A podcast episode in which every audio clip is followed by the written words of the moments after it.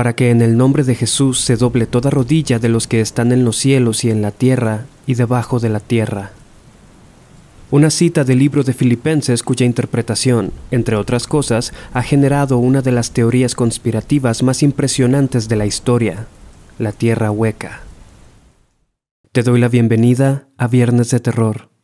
Yo soy Enrique Treviño. Comencemos. Quiero iniciar este episodio invitándote a seguirme en mis perfiles de Instagram, TikTok y Facebook. Los enlaces están en la descripción.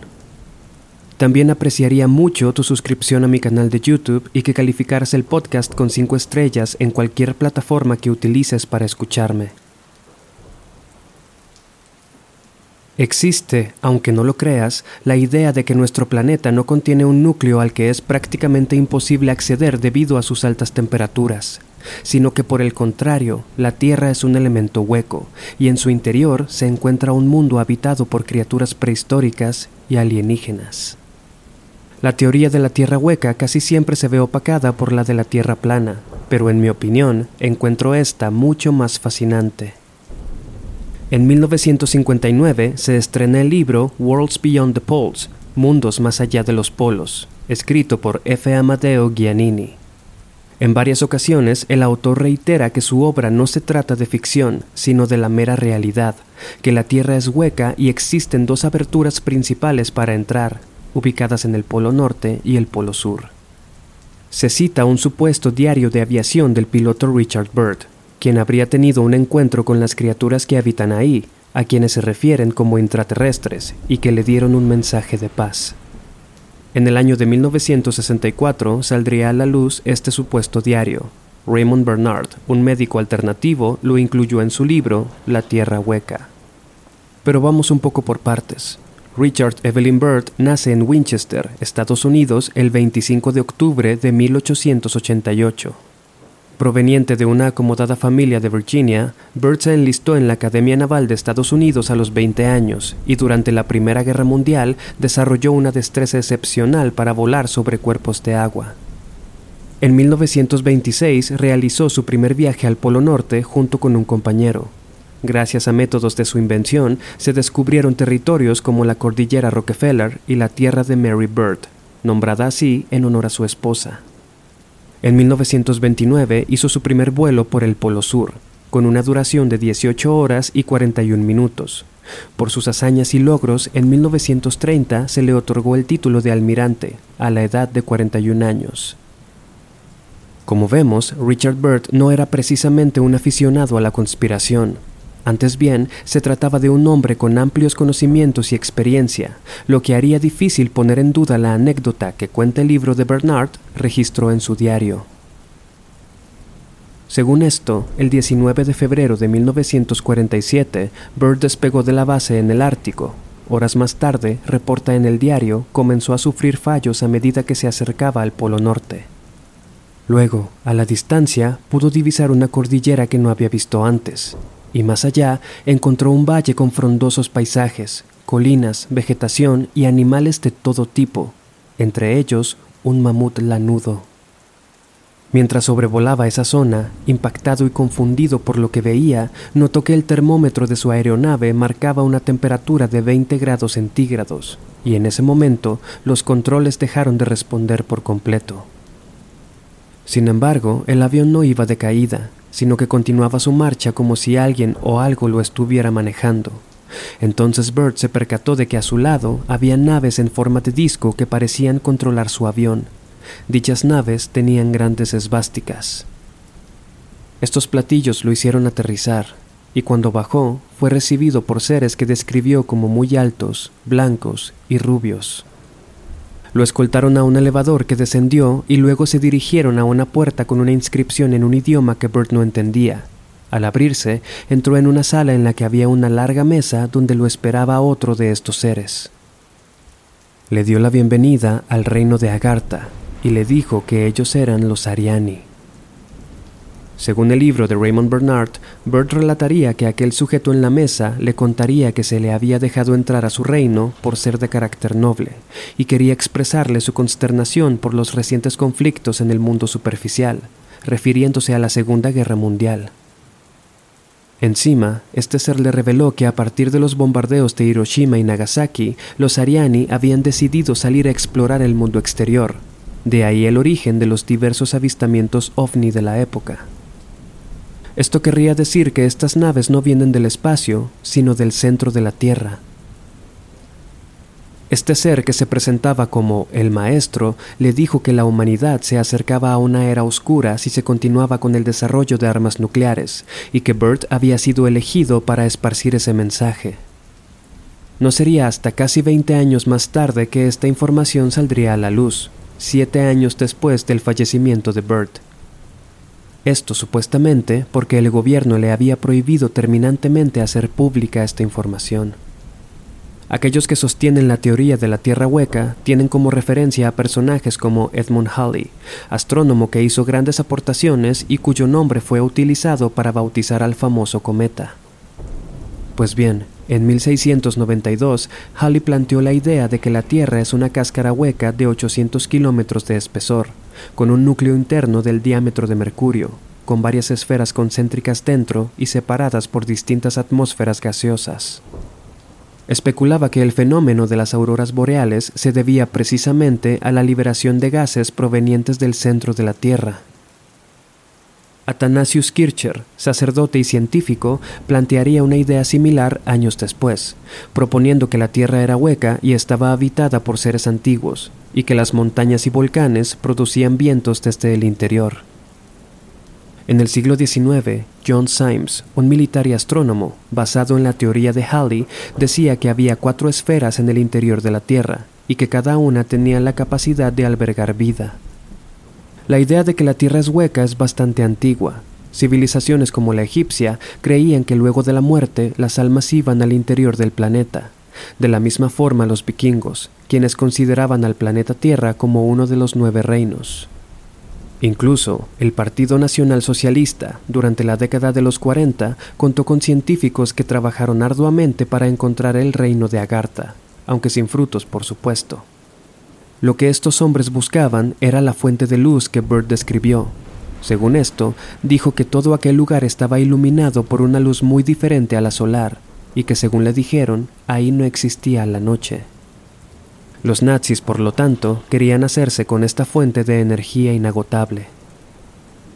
Las personas que sostienen esta teoría argumentan que instituciones como la NASA están al tanto de la existencia de la vida en el centro del planeta, pero que desvían la atención con la exploración del espacio y que cuentan con el apoyo de empresas como Google y otros servicios satelitales para seguir manteniendo la verdad oculta.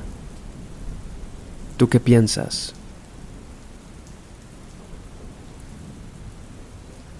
En países como Estados Unidos, Canadá, Francia o Israel existen ciertos cargos políticos que no cambian, independientemente del partido que gobierne. Es decir, hay una burocracia gubernamental que es inamovible aunque el partido al que estén afiliados no esté en el poder.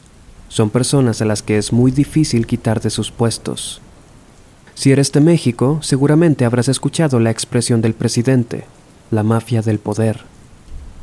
Es a este aspecto de la política a lo que muchos creen que se refiere, a un grupo de personas que mantienen su poder independientemente del gobierno en turno, y supuestamente son los que evitan que un cambio social sea posible.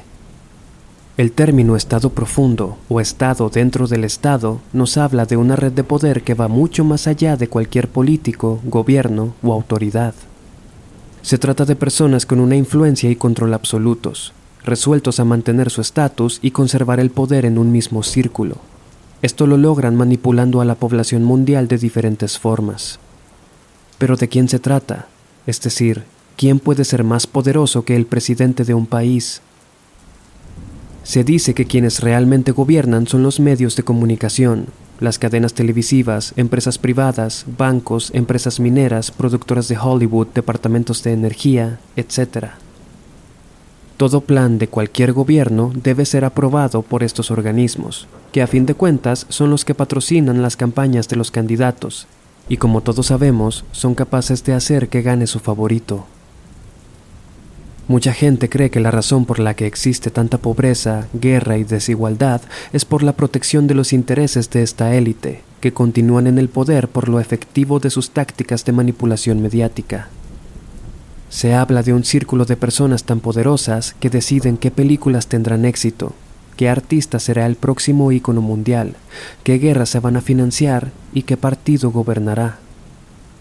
En este círculo, se piensa, están las 13 familias más poderosas del mundo, encabezados por los Rothschild, cuya fortuna asciende a los 500 billones de dólares. También se encuentra la familia Sinclair, Rockefeller, Hanover, Windsor, Kennedy, entre otros. Desde hace cientos de años, estas familias tienen el control absoluto de la banca y los medios. Se teoriza que de ahí se desprenden los miembros de los clubes más secretos que existen como el Grupo Bilderberg, el Club de Roma, Skull and Bones, las logias masónicas, etc.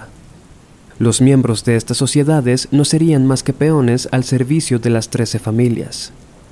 Somos controlados sin escapatoria gracias a las instituciones que estas personas han creado, las cuales están por encima de cualquier ley, es decir, no se les puede investigar o intervenir de ninguna forma. El Vaticano, por ejemplo, no pertenece a Italia, se considera un país independiente con sus propias leyes y autonomías. La City de Londres no forma parte del Reino Unido ni está sujeto a su gobierno, o la Reserva Federal de Estados Unidos, otro organismo también intocable. A partir de la teoría del estado profundo van surgiendo otras referentes a los planes y actividades secretas de las élites. En el año 2017, por ejemplo, un usuario de 4chan comenzó a revelar supuestos secretos referentes a una secta política en la que Hillary Clinton estaba envuelta. El usuario Patriota Q afirmaba que trabajaba en el Departamento de Energía y poseía un nivel de seguridad Q, algo bastante alto lo que significaba que tenía acceso a archivos muy importantes y turbios. Este usuario publicaba mensajes crípticos que contenían información comprometedora para el Partido Demócrata estadounidense. Afirmaba que personajes como Joe Biden, Barack Obama, Bill Gates y hasta Tom Hanks y Oprah Winfrey formaban parte de una secta satánica. Les acusó de crímenes horribles como el secuestro, tráfico, abuso y asesinato de menores de edad, con la intención de beber su sangre, práctica que supuestamente prolonga sus vidas. Así nació QAnon, una de las teorías de conspiración más populares y aceptadas por sectores de extrema derecha. La letra Q hace referencia al usuario patriota Q, y Anon es una abreviación de Anonymous. Los simpatizantes de Donald Trump afirman que el millonario quiso combatir el estado profundo durante su mandato y planeaba volver a hacerlo de ser reelegido. Los seguidores de QAnon también comenzaron a afirmar que la pandemia fue intencional y las vacunas eran el siguiente paso, expandiendo así la ideología antivacunas.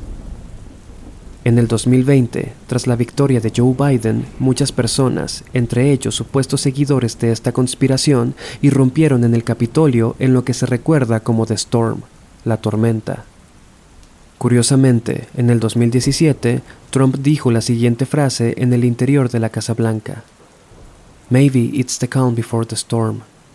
Tal vez sea la calma antes de la tormenta, y de esto existe evidencia en video.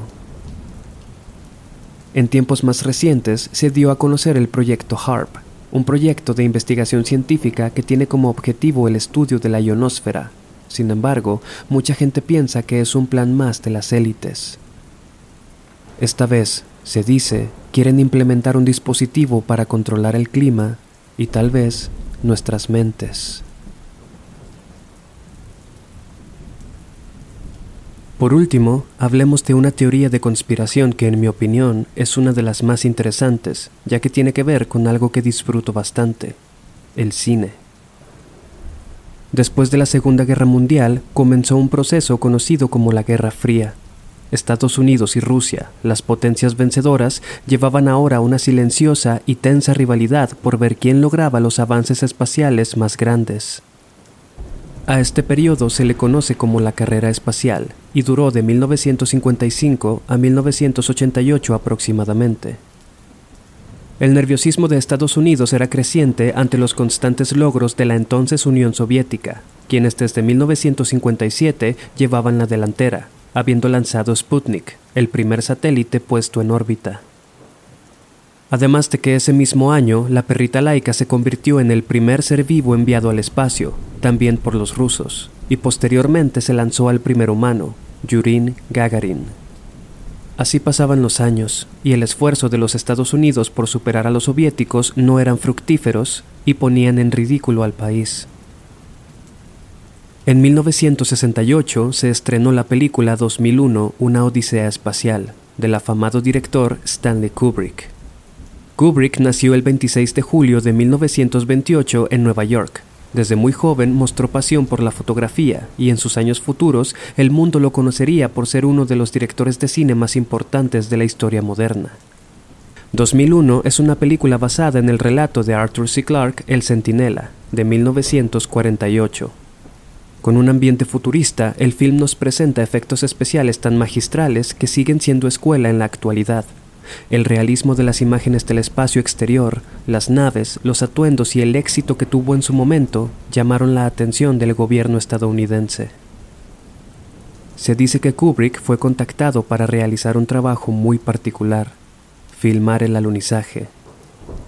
Desesperados por los nulos avances en la carrera espacial, el gobierno tomó una medida muy drástica. Decidieron hacer creer a la población mundial que habían puesto al primer humano en la Luna. La teoría dice que Kubrick aceptó el trabajo, y el 20 de julio de 1969 se transmite el descenso del Apolo 11 en la Luna, siendo los primeros humanos en pisarla Louis Armstrong y Edwin Aldrin. Todo pareció haber salido de maravilla, Nadie sospechó por un segundo que aquella transmisión había sido un montaje a cargo del director de clásicos como Full Metal Jacket y La Naranja Mecánica. Kubrick siempre fue conocido por su polémica y sus intentos de exponer a las élites en sus películas, y al parecer la culpa de haber engañado al mundo entero lo estaba consumiendo, por lo que decidió, supuestamente, confesar todo por medio de mensajes ocultos en su clásico de terror, El Resplandor. Basada en la novela homónima de Stephen King, esta película se estrenó en 1980 y según algunos, Kubrick intentó revelarnos su increíble secreto. Hay varios elementos que muchos creen son señales que dejó el director, quien por cierto era conocido por ser extremadamente meticuloso. Nada, decían quienes trabajaban con él, nada en sus films era casualidad. No te voy a contar la película en caso de que no la hayas visto, lo único que debes saber es que la historia trata de una familia a cuyo padre se le contrató para cuidar el prestigioso hotel Overlook durante el invierno. Pues bien, el famoso patrón de la alfombra de este hotel, supuestamente, es similar al de las plataformas de donde despegaría el Apolo 11. Además, el hijo de la familia Torrance, Danny, usa un suéter con una ilustración de este vehículo, el Apolo 11. Otra señal se encuentra en las alacenas del hotel, en donde hay varias latas de Tang, una bebida originalmente diseñada para astronautas. En la novela, la familia se hospeda en la habitación número 217. Sin embargo, en la película, esto se cambió por el número 237, refiriéndose supuestamente a las 237 mil millas que nos separan de la Luna. Por supuesto, todo esto no es prueba suficiente de que el alunizaje haya sido montado, aunque en mi opinión parece muy conveniente y a la vez no. Stanley Kubrick falleció el 7 de marzo de 1999, llevándose este posible secreto a la tumba. Desde el principio de los tiempos, la raza humana ha intentado explicar lo que sucede alrededor. Hay una frase que dice que le llamamos Dios a todo lo que no comprendemos. En sociedad vivimos fenómenos turbulentos y complicados, que pueden ya sea revelarnos una tenebrosa verdad oculta o simplemente sugestionarnos al grado de caer en la fantasía. Personalmente, no me atrevería a confirmar ni desmentir ninguna de las teorías que compartimos hoy, aunque en mi opinión la cantidad de posibilidades que existe me parece emocionante. Me gusta saber que no tenemos que saberlo todo, y que siempre habrá un punto de vista diferente, como dicen, al final, la verdad nunca se sabe. Gracias por escuchar el episodio de esta semana. Realmente espero que lo hayas disfrutado. Te recuerdo que los enlaces a mis redes sociales están en la descripción. Agradeceré mucho tu follow. Yo soy Enrique Treviño. Hasta la próxima.